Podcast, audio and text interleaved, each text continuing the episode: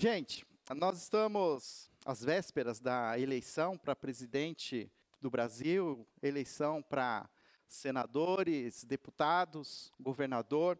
Nunca antes na história da humanidade a gente tinha tanta, tantos caminhos de, de informação como temos agora.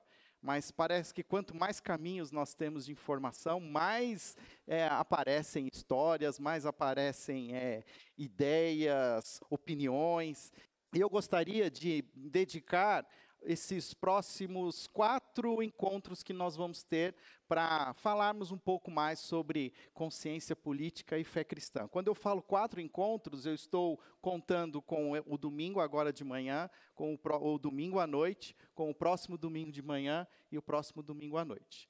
A ideia é eu quero usar esses quatro momentos para nós trazermos à luz da palavra um pouco mais de consciência política a partir de uma espiritualidade cristã, começar a ent entender um pouco mais isso e tentar enxergar como Deus deseja que os seus filhos, os filhos de Deus, os filhos do reino, vivam neste nosso tempo que estamos aqui, principalmente no nosso contexto brasileiro. Nós adquirimos um gravador digital e nós estamos fazendo até uma experiência. A ideia é a gente captar todas essas mensagens em áudio para que elas possam também ser ouvidas e revistas a partir ali dos seus dispositivos eletrônicos. Então, a gente está tentando também, porque a gente tem entendido que muitas vezes nós temos produzido conteúdos que podem ser depois repartidos e podem até ser é, relembrados por nós mesmos. Então, isso também nós queremos fazer a partir deste domingo. E eu agradeço a Deus pelas as ofertas, os dízimos que os irmãos têm dado, que tem feito com que a gente possa investir nesses equipamentos, nessa estrutura, para que o reino de Deus avance, avance sobre a nossa cidade, avance pra, pra, diante da comunidade da cidade de Campinas. Ah, quando eu penso em consciência política e fé cristã, eu tenho lido muita coisa, eu ouvi alguns homens de Deus que eu considero homens sábios, ouvi muitas, algumas palavras, ouvi até mensagens de homens de Deus que já falaram lá em, há quatro anos atrás, na época das eleições a presidente também, no passado, mas que de alguma maneira assim não mudam, porque pessoas que estão de alguma maneira trazendo a, a palavra de Deus, e a palavra de Deus não muda, ela é aplicada a todo momento. Eu entendo, eu tenho é, recebido muitos assim áudios, né? Alguém fala assim, pastor, não deixe de ouvir isso aqui. Né? Aí eu começo a ouvir, tem quase 30 minutos de áudio. Eu desisto, gente, tá? Olha, eu não. Se é importante, você me passa um resumo por escrito, sabe?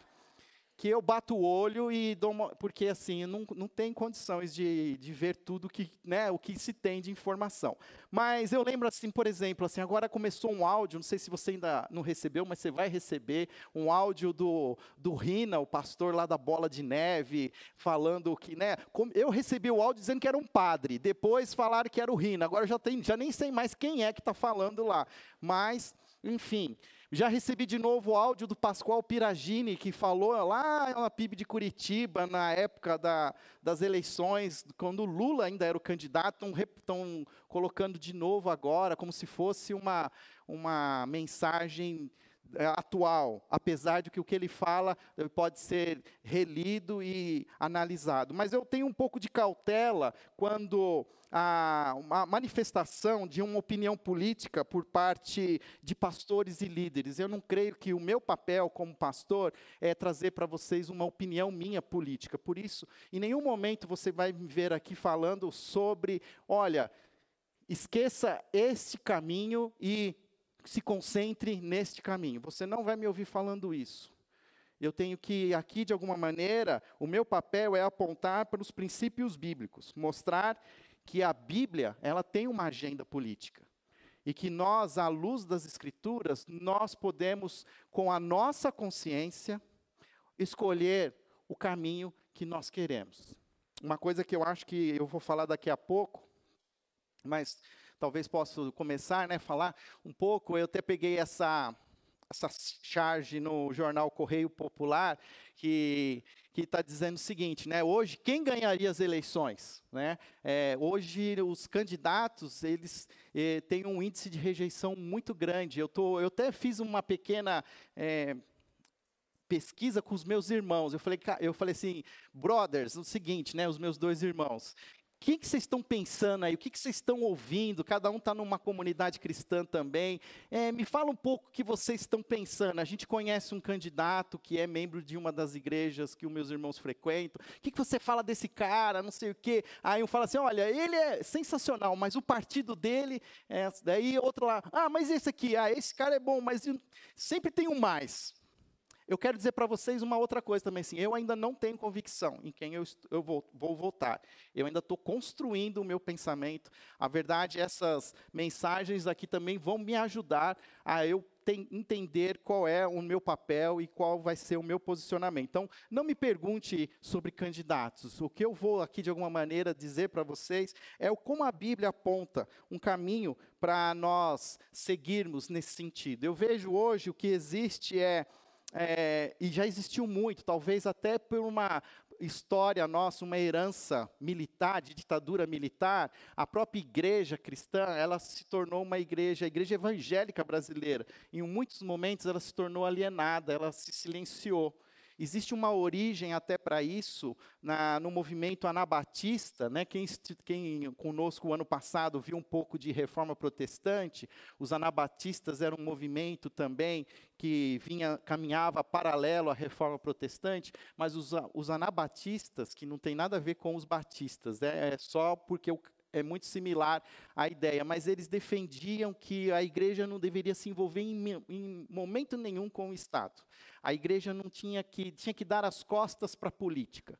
A, ideia anabatista era assim, que a, o mundo jaz no maligno e que deixa a coisa ficar ruim mesmo, porque agora que tudo ficar ruim, Jesus vai voltar e vai acabar com a injustiça. Então, só que acabava caindo né, por um extremo da alienação, e, e, isso vai, de alguma maneira, dentro da nossa cultura política, a nossa cultura evangélica brasileira, alguns tomaram isso como herança. Eu lembro quando eu era criança, e até hoje, muitas vezes a gente ainda ouve falar sobre que política, religião e futebol não se discute. Eu acho hoje que futebol não se deve discutir mesmo, porque o meu time não está merecendo né, discutir nada. Então, eu realmente estou concordando que agora não podemos falar nada sobre futebol. Mas nós não podemos é, cair nessa armadilha de pela, né, vamos dizer assim, a, a, cultura popular, entender que política e religião não se misturam. Muito pelo contrário. À luz da palavra de Deus, nós vamos ver que o tempo todo a história, ela é uma história que integra, integra pessoas, integra política, integra muitas vezes religião. Se não fosse assim, como é que é, seria aquela história, por exemplo, das parteiras que foram proibidas, foram, na verdade, assim, é, foram, foram convocadas a matar todos os filhos homens, os bebês homens das mães é, hebreias. E isso é uma coisa política.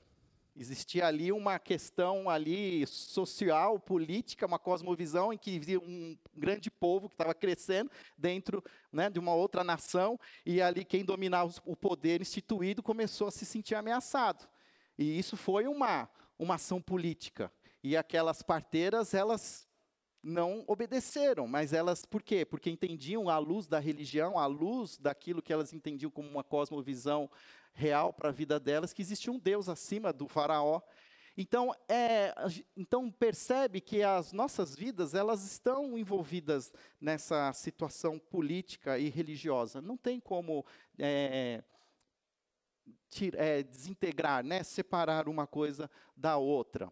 Então eu vejo muito a que nós precisamos achar esse caminho, né, a, da participação. Como participar, mas participar de uma maneira coerente, participar de uma maneira sábia, à luz da palavra do Senhor. Então, alguns textos ali, só para a gente começar a pontuar, Mateus capítulo 5, versículo 14, diz: Vocês são a luz do mundo, não se pode esconder uma cidade construída sobre um monte, ou seja, que Deus nos colocou aqui para ser luz, ser luz nesse ambiente, um ambiente que envolve política, envolve acordos, envolve ideologias, e nós estamos inseridos nesse ambiente. Outra palavra que Jesus mesmo faz é uma oração, não os peço que os tire do mundo, né? É, não não rogo que os tire do mundo, mas que os proteja do maligno. Ou seja, então existe sim uma, uma intenção do próprio Jesus, ou pastor da igreja, que a sua igreja ela se envolva no mundo e esse mundo real, sem fazer assim, né, desconexões. A partir disso, ah, como é que eu, eu queria assim pontuar para a gente começar a nossa discussão? Uma participação política. Como é que deve ser essa participação nossa como igreja, como filhos de Deus? Salvos em Cristo Jesus. Então, talvez algumas coisas muito básicas ainda, mas que eu acho que vale a pena, como ponto de partida, a gente caminhar nesse, nesse caminho. Creio que nós precisamos respeitar e apoiar a liberdade de expressão e opinião. Da mesma maneira que, como crentes em Cristo Jesus, muitas vezes somos confrontados com a nossa opinião religiosa, a nossa opinião cristã, a nossa opinião bíblica, nós precisamos aprender também a respeitar aqueles que, de alguma maneira, diferem de nós na questão política. Né? Hoje é. Eu, por exemplo, vocês nunca me viram postando nada no Facebook. Porque é só você colocar qualquer coisa e já vem um caminhão de pessoas com as suas opiniões contrárias, ou seja, ninguém está, é, de alguma maneira, está querendo debater, estão querendo é combater.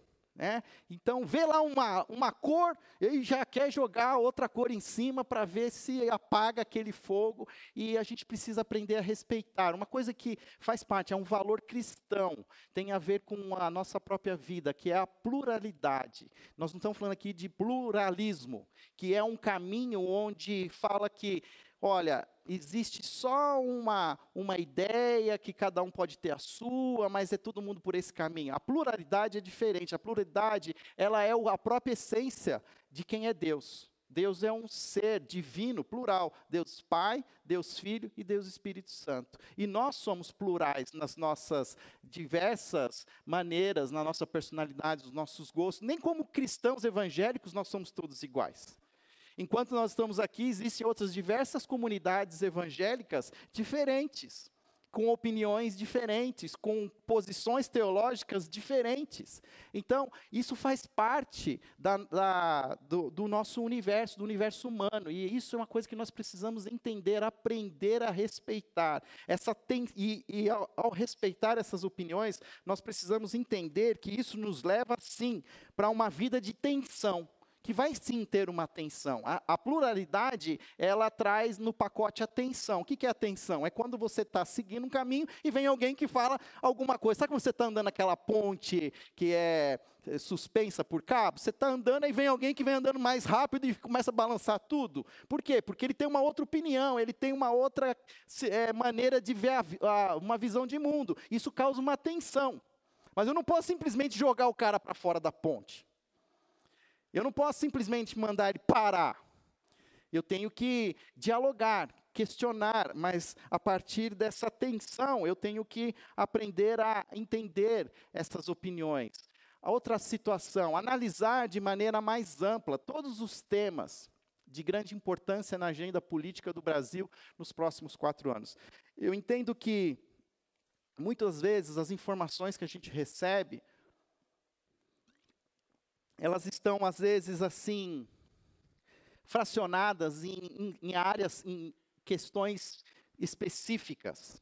Quando nós precisamos aprender a analisar a situação de uma maneira mais ampla. Eu vou falar um pouco mais daqui a pouco sobre essas questões, mas para a gente aprender a olhar porque o que, que eu quero dizer com isso? Que tem a ver com o terceiro ponto. Ter cuidado com uma agenda limitada a temas que se restringem só a questões com relação à sexualidade e aborto. Parece que tudo, de alguma maneira, se restringe a, a, essa questão. E não é só isso, isso é muito importante. Eu não tenho é, dúvida de que nós vamos discutir muito nos próximos quatro anos questões relacionadas à sexualidade ou ao aborto. Mas não pode ser só isso. aquele que nós queremos escolher como presidente, como senador, deputados, precisam ter é, plataformas mais amplas que, que envolvam situações. Hoje eu estava, porque eu estou com essas coisas na cabeça, então você começa a ouvir e filtra. Então hoje a, a CBN aqui, eu estava ouvindo, estava fazendo uma série de, de reportagens falando sobre a desigualdade no Brasil. O Brasil ocupa o nono lugar no país mais injusto do mundo. Está acima da Venezuela. Você sabia disso? Sabe o que significa? Aqui na Venezuela, acho que está todo mundo pobre. O problema é que aqui no Brasil existem muitos com muito dinheiro, poucos com muito dinheiro e muitos com pouco. E a desigualdade está crescendo cada vez mais nesse sentido. Há outras áreas, outras, outras questões que nós precisamos ver. Por exemplo, você sabe que, se você não sabe, você sente no bolso que nós pagamos, em, uh, cento, é da 153 dias de trabalho nosso são trabalhados para pagar impostos. É quase já metade do nosso ano de trabalho, ele é, né, de alguma maneira, tributado. E isso é, são questões que a gente precisa, a gente vai continuar, eu, você vai olhar assim a, é, índices do passado, esse índice só está aumentando. Em 2005 eram 140 dias, 2018 já são 153 dias, já aumentou 13 dias. E isso está aumentando cada vez mais. A gente começa, de repente, ficar desempregado, parece uma boa solução, porque trabalhar, você né, trabalha para o governo. Então, percebe que as questões são muito mais complexas. E nós precisamos, como filhos de Deus, entender essa complexidade. A própria palavra diz, Tiago diz lá, aquele que precisa de sabedoria, peça a Deus, que a todos dá. Talvez essa é a nossa primeira oração, é pedir a Deus sabedoria para discernir as coisas, para não cairmos em, em, em batalhas, em lutas, que muitas vezes elas são muito segmentárias e a gente precisa trabalhar melhor isso. Mas eu queria que você abrisse sua Bíblia no Salmo 146, Salmo 146, para a gente começar esse, a, essa análise, esse, essa reflexão, eu creio que a, nós podemos começar a entender que a Bíblia sim aponta uma agenda. Uma agenda que é de Deus e que nós, como filhos de Deus, precisamos entender que se Deus coloca essa agenda, essa agenda é importante. E que à luz dessa agenda nós podemos olhar para aqueles que nós estamos avaliando como potenciais escolhas se eles de alguma maneira se alinham a essa agenda de Deus. Lógico que hoje à noite eu vou falar um pouco mais sobre algumas atitudes que nós temos que ter com relação ao Estado, ao Estado instituído e aquilo que nós devemos ser como filhos de Deus. Então já vou adiantar aqui, vou abordar o Romanos capítulo 13, que é um texto também muito importante para que a gente ganhe essa consciência política, mas agora de manhã eu quero falar sobre uma agenda, uma agenda de Deus. O Salmo 146, então, vai nos ajudar nessa agenda. Diz assim: Aleluia! Louve, ó minha alma, ao Senhor. Louvarei o Senhor por toda a minha vida. Cantarei louvores ao meu Deus enquanto eu viver. Não confie em príncipes, em meros mortais, incapazes de salvar quando o espírito deles se vai, eles voltam ao pó. Naquele mesmo dia acabam-se os seus planos. Como é feliz aquele cujo auxílio é o Deus de Jacó, cuja esperança está no Senhor, no seu Deus, que fez os céus e a terra, o mar e tudo que neles há, e que mantém a sua fidelidade para sempre. Ele defende a causa dos oprimidos, ele dá alimento aos famintos, o Senhor liberta os presos, o Senhor dá vista aos cegos, o Senhor levanta os abatidos, o Senhor ama os justos, o Senhor protege o estrangeiro e sustém o órfão e a viúva, mas frustra o propósito dos ímpios. O Senhor reina para sempre, o teu Deus, ó Sião, reina de geração em geração. Aleluia. Então, o Salmo 146, ele vai nos trazer essa agenda, uma agenda de Deus que precisamos aprender a tê-la como um parâmetro, como uma régua daquilo que nós olhamos e vemos nos nossos candidatos. Como é que o Salmo começa? Versículo 1. Aleluia! Louve, ó minha alma, o Senhor, louvarei o Senhor por toda a minha vida, cantarei louvores ao meu Deus enquanto eu viver. Como é que começa esse salmo? Como é que começa essa, esse, esse caminho, essa direção. Começa nos apontando que a nossa vida inteira é uma vida de louvor a Deus.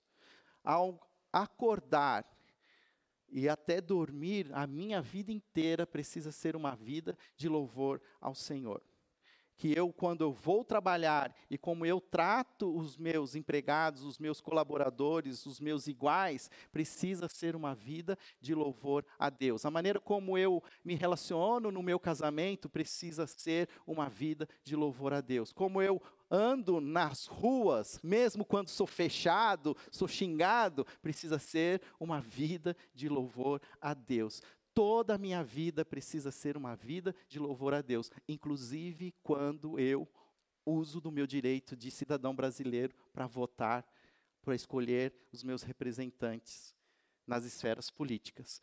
O meu voto precisa ser um voto de expressão de louvor a Deus. Podemos parar aqui. Mas quando nós estamos lá, escolhendo os nossos candidatos, Tecnicamente, o que isso significa? Que eu vou pegar minha colinha, eu vou lá digitar os números. E quando aperta lá, né? Confirma. teoricamente, eu deveria falar assim: para o louvor da sua glória. Para que o teu reino né, seja feita a sua vontade, assim na terra como no céu. Confirma. Percebe? Que nós precisamos entender que ah, nós estamos alinhados a um Deus que nos chamou para sermos seus adoradores, para sermos é, o louvor da sua glória. O curso Perspectivas está acontecendo aqui na igreja, está sendo uma bênção. eu tenho assistido, re, reassistido algumas é, lições, mas é, o tema geral é para que todas as nações sejam alcançadas, todas as nações deem glórias a Deus. Então, até mesmo meu voto, eu preciso estar alinhado a isso. Eu tenho que olhar e ver que ah, louvarei o Senhor por toda a minha vida, cantarei louvores ao meu Deus enquanto eu viver, em todas as esferas, todas as atividades, inclusive na minha participação na agenda política. Ela precisa ser uma expressão de louvor a Deus. Por isso, uma primeira lição aqui. Na hora de votar, só vote se isso for uma expressão de louvor a Deus. Só vote como filhos de Deus, salvos em Cristo Jesus. Só votem se isso for uma expressão de louvor a Deus. Colossenses 3,17 diz que tudo o que fizerem, seja em palavra ou em ação, façam-no em nome do Senhor Jesus Cristo, dando por meio dele graças a Deus Pai. Nós temos um primeiro chamado, é um chamado zero. Fazermos tudo dando por meio dele graças a Deus. E olha só o versículo 2. O versículo 2 diz assim: Não confiem em príncipes, em meros mortais, incapazes de salvar. Quando o espírito deles se vai, eles voltam ao pó. Naquele mesmo dia, acabam-se os seus planos. Uma coisa que a gente precisa aprender: nenhum líder ou autoridade tem poder para trazer o reino de Deus na terra, a não ser Jesus Cristo, o Filho de Deus. Nenhum homem ou mulher tem autoridade dada por Deus para trazer o reino, a não ser o próprio Jesus Cristo, Filho de Deus. Isso significa o que o Salmo está querendo dizer, que nós, a minha versão fala em príncipes, mas tem versões mais atualizadas falam em autoridades são meros mortais. E muitas vezes nós, homens e mulheres, nós, porque nós precisamos ver alguém e olhar e ter pessoas de referência, nós acabamos olhando para algumas pessoas e começamos a olhar como salvadores da pátria. E não existem salvadores da pátria, só existe um Salvador. E nós precisamos ter muita consciência disso. O texto diz claramente que os planos deles voltam, né, acabam-se e voltam ao pó. Eu lembro da minha primeira eleição, já contei um pouco disso para vocês. Eu tinha 16 anos, estava louco para votar para presidente, depois de muitos anos de ditadura militar. Fui lá, tirei meu título junto com os meus amigos. E aí a gente foi. Eu lembro, eu lembro até hoje os candidatos. Tinha Orestes Quércia, tinha Paulo Maluf, tinha a FIF, Guilherme Afif Domingos. Estava meio sem opção na época. Quem mais que tinha? Aureliano Chaves. E tinha Fernando Collor de Mello e Luiz Inácio Lula da Silva. Com 16 anos, na plena potência. Aquele garoto que gosta de contestar as, as autoridades instituídas. No primeiro turno eu votei, eu posso dizer para vocês, eu votei no Guilherme Afif Domingos lá. Tentei ser, né, assim, de centro. Mas aí no segundo turno era Collor ou Lula. Eu votei no Lula. Com 16 anos, no auge da minha plena potência, assim, da minha indignação, né, da minha consciência política. Mas por que eu estou contando isso? Porque a gente volta para trás, no, quantos anos dá isso? de repente você tinha lá dois, duas figuras que poderiam ser os salvadores da pátria. Então, de alguma maneira, o Brasil escolheu o Fernando Collor de Mello. Ele era o salvador, caçador de marajás. Não terminou o mandato. No final descobrimos que o marajá era ele. Percebe assim que às vezes a gente começa a olhar algumas pessoas e começa a colocar neles toda a nossa esperança. Eles vão resolver, eles vão dar e a história já conta que não, não acontece isso. Ontem, sentado numa mesa, conversando também com pessoas queridas, e a gente recordando que eu estava falando, eu vou falar sobre consciência política. Falou, não fala sobre isso não, pastor, né? A pessoa falou, não fala sobre isso não, vamos falar sobre outra coisa. Eu falei assim, não, tem que falar. A gente precisa, talvez, à luz da palavra do Senhor, entender um pouco mais essas questões. E, mas aí, ela, daí a gente trouxe à memória as eleições lá do passado, lá, e essa pessoa também falou assim: Eu também votei no Lula. E eu não, voto mais nele porque ele, ele, de alguma maneira, assim, ele negou aquela agenda, ele enganou todo mundo. Então, ou seja, enfim, os homens e mulheres são passíveis ao pecado. Todos estão corrompidos, não há um justo, um justo sequer. Todos estão condenados pelo pecado. E nós, mesmo salvos, ainda estamos sendo salvos. Quando nós lemos Romanos, isso fica muito claro. Que já fomos salvos, estamos sendo salvos e seremos salvos. Não tem, então, nenhum aqui bonzinho. Nós somos tudo ruinzinho. E que nós precisamos aprender a entender isso, que a, colocar toda a nossa esperança em homens e mulheres é uma esperança falsa. A Bíblia diz que nenhum líder ou autoridade tem poder para trazer o reino. Mas, ao mesmo tempo, nós podemos escolher por líderes, homens e mulheres, e atribuir a eles a responsabilidade de exercer o poder pró-justiça, pró-paz, pós-alegria. Podemos olhar para alguns deles e falar assim: quais deles, de alguma maneira, refletem em algum momento, se alinham, né? Porque, assim, querer alinhar tudo, assim, não vai conseguir. Mas olhar e falar assim: olha, o que ele fala é pró-reino de Deus é pró-justiça, é pró-paz, é pró-alegria. Versículo 3, ele diz assim, versículo 3, perdão, não, mas o versículo 5. Como é feliz aquele cujo auxílio é o Deus de Jacó, cuja esperança está no Senhor, no seu Deus, que fez os céus e a terra, o mar e tudo que neles há, e que mantém a sua fidelidade para sempre. Eu gosto da ideia de pensar em Deus de Jacó, porque se pensa que Jacó está longe para caramba da gente. Mas é o mesmo Deus. O mesmo Deus lá do passado é o Deus de hoje. Ele não muda. Os candidatos mudam, mudam as suas agendas, dão as costas para aquilo que prometeram eles não são fiéis, eles são suscetíveis a se corromperem. Né? Já dizia, quem lembra também da época lá do Fernando Collor de Mello, ele tinha um braço direito, PC Farias. Lembra do PC Farias? E sabe uma frase que eu nunca esqueci? PC Farias disse assim: ele disse, o poder alucina e corrompe.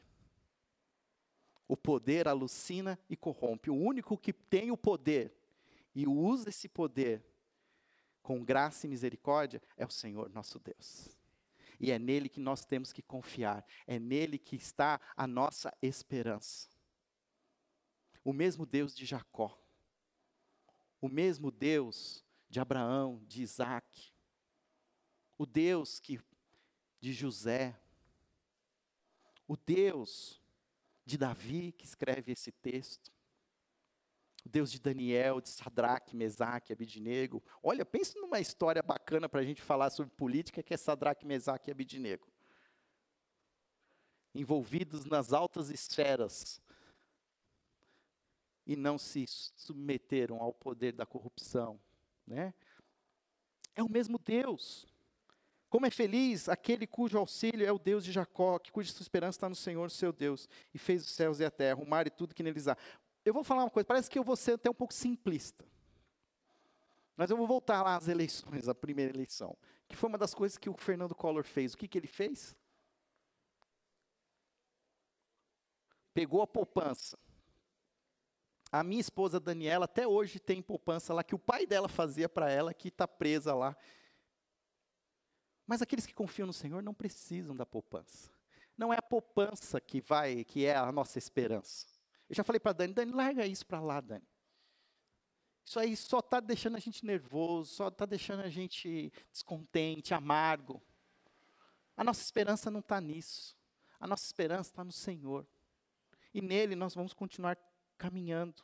Ele fez os céus e a terra, o mar e tudo que neles há, e mantém a sua fidelidade para sempre. A partir de agora, então, nós começamos a ver mais claramente a agenda. Qual é a agenda de Deus, então? Como é que Deus ele elabora a sua agenda? A agenda começa assim. Ele defende a causa dos oprimidos. Ele defende a causa dos oprimidos, a causa, troca a palavra oprimidos pelos pobres, pelos que menos têm, pelos que mais sofrem, pelos pés descalços, os descamisados, não sei o que, que você quer usar.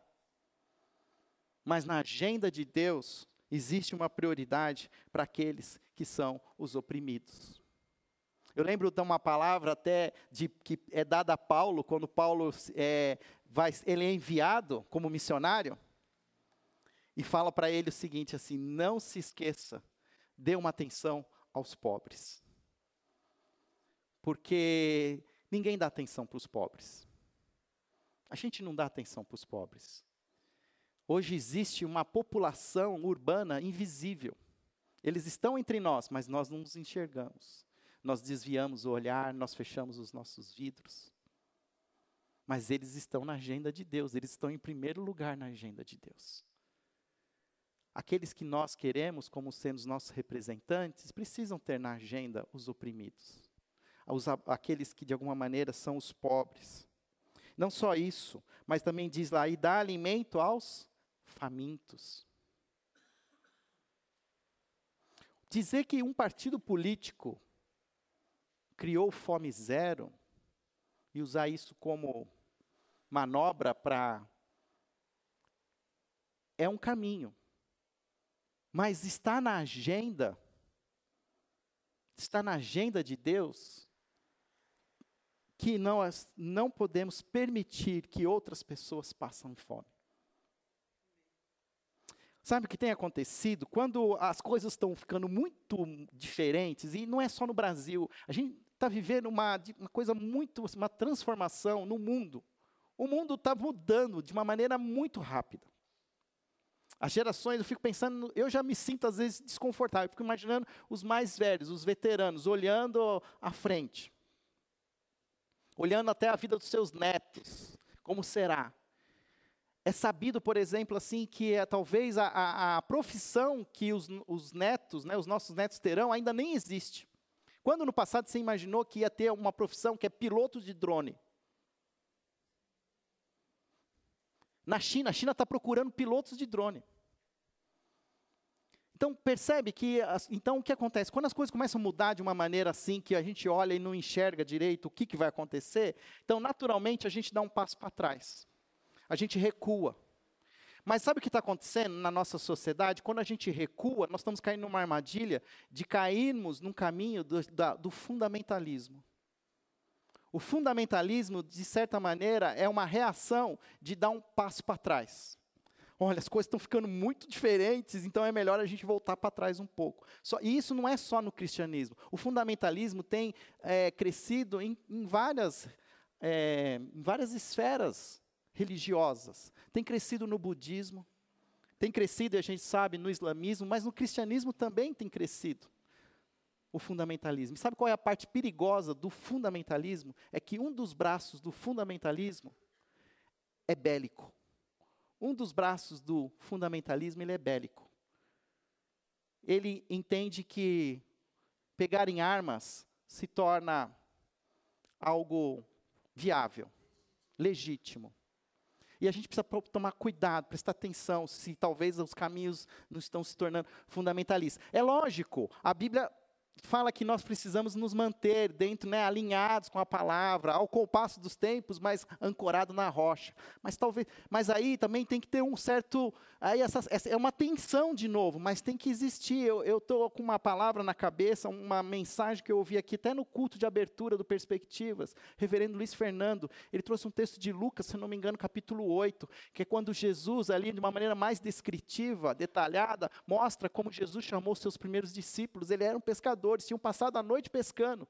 Eles estavam à margem, a, a multidão acumulava assim, concentrava sobre Jesus, e ele sobe num dos barcos. E chega uma hora que ele chama os, esses homens para pescar. E tem uma palavra que ele fala, que essa é a palavra que tem, tem assim, mexido com o meu coração. Vá mais fundo. E aí o que acontece? Pedro né, fala assim, Senhor, nós pescamos a noite toda e não pegamos nada. Mas como é o Senhor que está dizendo, a gente vai. E diz que eles pescaram assim que os dois barcos não deram conta.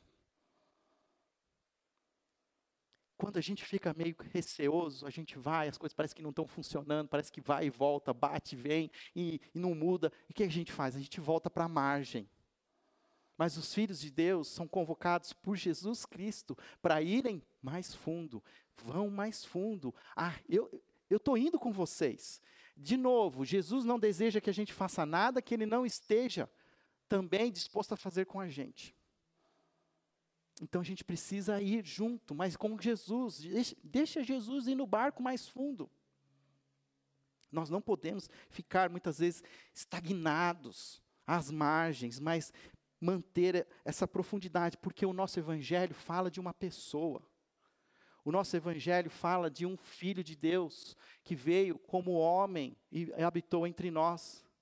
E ele falou uma coisa para nós extremamente importante. Qual do maior mandamento? Amarás o Senhor teu Deus de todo o seu coração e ao próximo como a si mesmo. Pessoas sempre serão mais importantes na agenda de Deus.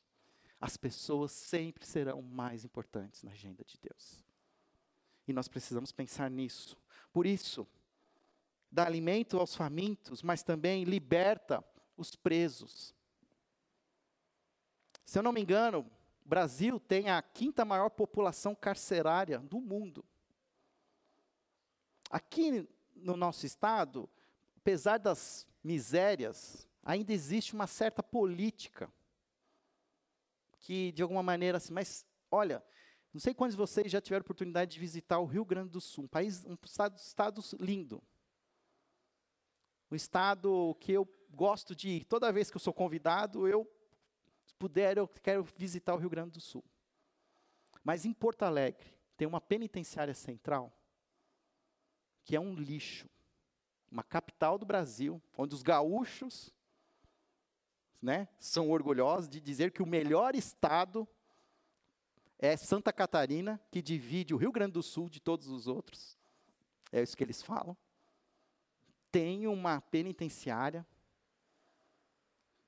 que é o inferno na terra. E não só isso. Hoje é sabido que todas as cadeias, as penitenciárias, estão sendo hoje dominadas por facções criminosas. Um dia eu vou trazer aqui, se Deus permitiu, o pastor Edmar Pedrosa, ele é capitão da Polícia Militar. Escreveu um livro agora chamado A Igreja e o PCC, fantástico. ele foi plantador da igreja batista da Reforma Agrária em Valinhos. Um homem de Deus, mas um policial militar. E ele trouxe um alerta para nós, como igreja, de como as facções criminosas estão se expandindo. E elas estão dominando. E diz lá: o Senhor liberta os presos. Sabe o que está acontecendo? Por que, que eu estou falando isso? Porque quem está indo preso, não vou entrar aqui no mérito da justiça criminal, mas não sai de lá sem ser parte de uma facção estão sendo cada vez, sabe, assim, já vai para a porta do inferno, aí entra na antessala do inferno. Mas tem uma coisa bonita nessa história. Estou gostando desse púlpito aqui assim. Tem uma coisa bonita nessa história. Que só tem uma maneira de você sair da facção criminosa. É quando você chega para o líder da facção e diz assim: Eu virei Bíblia. Eu sou Bíblia e eles entendem que você entendeu quem é Jesus e se tornou um verdadeiro discípulo de Jesus, e você então está desobrigado a cumprir com as ordens da facção criminosa. Mas eles vão ficar de olho, né? Eles falam, estamos de olho. Pisou fora da faixa, mas tem um caminho. Por quê? Porque a Salmo 146 diz que o Senhor liberta os presos. Existe uma maneira assim. Então, isso é uma política que precisa ser. Sabe, gente, só aprender não está resolvendo, a gente sabe disso. Precisamos achar pessoas com políticas. O Senhor dá vista aos cegos. O que, que eu entendo quando o texto fala o Senhor dá vista aos cegos? O Senhor dá vista aos cegos tem a ver com a questão da saúde. E a gente sabe como está a saúde. Aliás, alguns nem sabem como está a saúde, porque à noite eu vou falar um pouco sobre isso, sobre o papel do Estado. Mas muitos de nós pouco precisamos do Estado, se for falar a verdade. Na verdade, o Estado podia ficar quietinho sem fazer nada para não atrapalhar a gente. Mas muitos de nós têm convênio médico. Muitos de nós pagamos a educação. Então, não precisamos do Estado. Mas, o fato é que, se nós estamos pensando aqui, que na agenda de Deus existe uma, um espaço para a saúde e para a educação, porque eu vejo que quando falo em cegos, não é só o cego a questão física, mas também a questão de que muitos, pela educação, começam a enxergar as coisas de maneira diferente. Né? A gente conhece aí no passado, fala né, que a nossa população é uma população regida por coronéis. Um coronel, ele quer ter um rebanho, um rebanho que não pensa. E o evangelho, a ideia do evangelho é trazer luz aos cegos, para que eles enxerguem, ganhem consciência. O texto de, de Romanos à noite, a palavra-chave tem a ver muito com consciência.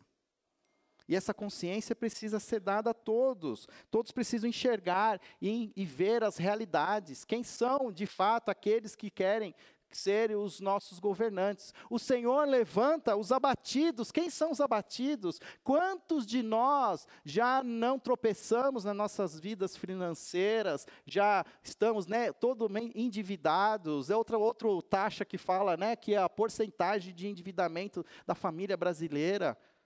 Quantos já começamos negócios que não foram frustrados e que não foram para frente? O Senhor se interessa pelos negócios. A questão do abatido não é uma questão só emocional, mas é tudo aquilo que gera em nós essa apatia, essa falta de vontade de lutar. Será que na agenda das pessoas que nós estamos olhando existem propostas para quem aqueles que estão desempregados, os que estão falidos, os que estão endividados? Conversei com um pastor de uma igreja forte aqui em Campinas, ele falou que ele perdeu 35 famílias para o exterior. 35 famílias que olharam para cá e disseram assim: aqui, daqui não sai mais nada. Nós vamos para outro lugar. A gente tem, algum, de alguma maneira, também perdido algumas pessoas, alguma família nossa já foi para Portugal. E é legítimo essa escolha das pessoas, mas a agenda de Deus não quer esse abatimento nosso. A agenda de Deus continua. Ele diz lá: o Senhor ama os justos. tenta fazer as coisas direito no Brasil. Ó, se Deus um dia te permitir, vai para os Estados Unidos, compra um computador acima da, da, da taxa. E, e, aí, na hora de voltar, na alfândega, tem lá, né? Nada a declarar e a declarar. Entra para declarar. Olha a, como o policial lá da Polícia Federal, da Receita Federal, vai te olhar. O que, que você está fazendo aqui? Eu vim declarar o meu, o, o computador que eu comprei. Tem uma história que eu estou contando, na verdade, é uma história que eu ouvi de um pastor. Que ele comprou um computador e ele entrou lá na Receita Federal para declarar. Aí o, o, agente da Receita Federal falou: O que você está fazendo aqui? Ah, eu vim declarar o meu computador. Vai de... Só comprou o computador? Não, eu comprei umas roupas também. Eu comprei uns, umas coisinhas, né, umas lembrancinhas. Vai declarar tudo aqui, ó. Tem que preencher tudo aqui. Aí disse que o pastor, né, foi preenchendo uma coisa cada vez, né? Uma roupa, uma camisa, uma calça, um computador. Aí depois de um tempo o cara voltou de novo, falou assim: O que, que você está fazendo? Estou declarando. Não, não, faz assim, ó. Rasgou o papel e falou assim: Põe aqui assim, roupas. Põe aqui lembrancinhas. Põe aqui computador. Aí foi embora. Aí depois voltou. Fez. Aí ele pegou o papel e falou assim: Isso é uma, é uma é história de verdade. Risca aqui, ó. Roupas, deixa para lá. Lembrancinha, deixa para lá.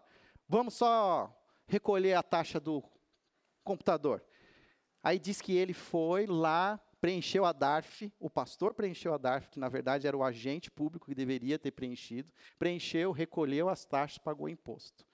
E ele falou: Eu fiz tudo quietinho, não falei nada, mas depois que eu paguei, depois que eu já estava cumpri a minha, o meu papel como cidadão e fiz da maneira justa, eu procurei o superintendente. E eu falei assim: até que vocês não tratem bem aqueles que querem fazer as coisas de maneira justa, as pessoas vão continuar escolhendo fazer as, as coisas de maneira injusta. E nós conhecemos um Senhor que ama os justos. Infelizmente, nós estamos vivendo num momento na nossa própria sociedade que, né, para, que é, se dá bem quem faz as coisas de maneira. Né, e, não é, a agenda do Senhor não é essa. A agenda do Senhor é uma agenda inversa. O Senhor ama os justos. E olha que ele diz: o Senhor protege o estrangeiro e também o órfão e a viúva. São três pessoas que têm momentos de vida extremamente difíceis, são pessoas que são expostas, pessoas expatriadas. O, o estrangeiro, hoje, para nós é uma realidade clara quando nós falamos de refugiados. Os refugiados. Quem já viveu fora? Quem já foi morar fora por um tempo? Você não sabe mais nada quando você chega lá, você não sabe a língua, se o seu carro quebra, você não sabe onde leva. E aí se entope a sua pia, você não sabe nem como falar em, na, na, na, como é que entupiu a pia para o cara. Né? Aí você pensa assim, ah, pensa, aí você vai, os caras já me enrolam aqui em português, então lá, então, então pensa uma pessoa que vem para cá, como ela fica. Oh, Hernan, olá, que tal? O Senhor protege o estrangeiro, o órfão. Quem é o órfão? Não tem pai. Quem é a viúva? Não tem marido. São pessoas que não têm quem os defenda. Na agenda do Senhor, essas pessoas têm prioridade. Jesus nos diz lá que a verdadeira religião é cuidar das viúvas e dos órfãos. Salmo 146 inclui mais um na agenda, o estrangeiro. Amém, Hernan? Glória a Deus. E olha só como ele fala, termina. Mas frustra o propósito dos ímpios. O Senhor reina para sempre. O teu Deus, ó Sião, reina de geração em geração. Aleluia. Quando você for votar, você vai ter uma colinha, porque não, acho que vai ser difícil você decorar todos os números. Mas você guarda a colinha. Aí você, outra coisa que eu recomendo você, saiba quem são seus candidatos. Eu estou tentando achar candidatos com que com um ou dois, no máximo três telefonemas eu consigo acessar essa pessoa. Isso não é difícil nos dias de hoje. Com quem eu possa, de alguma maneira, ter acesso. Mas tenha pelo menos um e-mail dessa pessoa, um contato. Porque depois que você votar, eu vou te dar uma dica para você fazer. Você vai votar na pessoa que você escolheu. Aí depois você vai mandar um e-mail para ela. Você vai dizer assim: Fulano de Tal, parabéns, você conseguiu alcançar. E eu queria dizer para você que eu votei em você. Mas eu também queria dizer que eu também entendi que existe uma agenda, uma agenda de Deus. E essa agenda de Deus, ela diz que tem coisas que precisam ser feitas. E eu gostaria de compartilhar essa agenda. E você põe lá o Salmo 146. Mas aí você pega em negrito, muda a cor. Você coloca assim: Mas faz com que os fracassem os planos dos maus. Que Deus abençoe a sua vida. Estou orando por você. Eu tenho convicção do que, que aconteceu ano passado, quando o impeachment aconteceu. Foi porque alguns homens e mulheres se ajoelharam em silêncio diante do Senhor e clamaram para que os planos dos maus fossem fracassados. E o Senhor teve misericórdia de nós. O Senhor teve misericórdia. E eu não sei se o Senhor vai ter misericórdia mais uma vez. Mas eu tenho que confiar que, o, que Deus frustrará o propósito dos ímpios. É a versão na que eu escolhi, a versão na linguagem de hoje. Mas faz com que fracassem os planos dos maus. Não sou eu, mas é Deus. Deus é o juiz. Ele é o vingador. So, sobre a mão de Deus, essas pessoas sofrerão. O que nós vamos fazer na prática para a gente terminar e continuamos à noite falando mais um pouco? Ore como cristão pela situação política do nosso país. Peça ao Senhor que te dê sabedoria acerca do seu voto. Existe uma carta aberta à igreja brasileira que ela começou a ser divulgada via Facebook e as redes sociais. Muitos pastores começaram a assinar essa carta aberta, pastores que eu conheço, que eu admiro, e inclusive o pastor Adilson Santos, que é o diretor executivo da Convenção Batista do Estado de São Paulo. Ele também assina essa carta aberta. Eu vou transmitir essa carta aberta pelo WhatsApp para aqueles que eu tenho na minha lista de transmissão e você leia essa carta aberta. Ela é importante de você ler, ela é um chamado para nós como igreja orarmos, de estarmos atentos, de estarmos nos envolvendo, principalmente em oração. Ore como cristão pela situação política do nosso país e peça ao Senhor que dê sabedoria acerca do seu voto. Olhe essa agenda e olhe para os seus candidatos. Avalie um candidato pela proximidade com a agenda do reino de Deus. Para isso, pesquise a história desse candidato, o seu passado pessoal, a sua história parlamentar, inclusive, o que ele fez, o que ele deixou de fazer, com quem ele se envolveu no passado. Eu sei que isso vai diminuir muito as opções. Mas eu queria que a gente fizesse, ah, mas isso dá, dá, dá trabalho. Mas pensa que talvez você vai gastar umas duas horas. Mas essas duas horas vão refletir em quatro anos depois. E depois você não vem aqui falar comigo não e mandar WhatsApp para mim, tá? Metendo pau no governo. Eu vou mandar a resposta. Você orou sobre isso? Você gastou tempo em oração? Você se ajoelhou? Vote como uma expressão de devoção a Deus e engajamento na missão do reino. Então, quando você apertar a tecla lá, confirma. É aquilo que eu falei. Senhor, venha o teu reino. Confirma. Vamos orar? Senhor, obrigado porque o Senhor nos dá oportunidade para refletirmos sobre a nossa fé cristã a partir daquilo que está acontecendo politicamente no nosso país. Possamos ser, Senhor, cidadãos conscientes dessa realidade, que por isso o Senhor nos dê sabedoria, nos dê, ó Pai, consciência de entendermos como podemos, Senhor, exercer esse nosso direito do voto, mas de maneira consciente, mas também não só olhando de uma maneira humana, mas também olhando com os olhos sobrenaturais, que o teu espírito nos ajude, Senhor. Que possamos usar esses próximos dias como um exercício de reflexão, um exercício de oração, de colocar diante do Senhor as nossas vidas e aquilo que o Senhor deseja fazer nesse país. Que o Senhor esteja nos ajudando, Senhor, a entender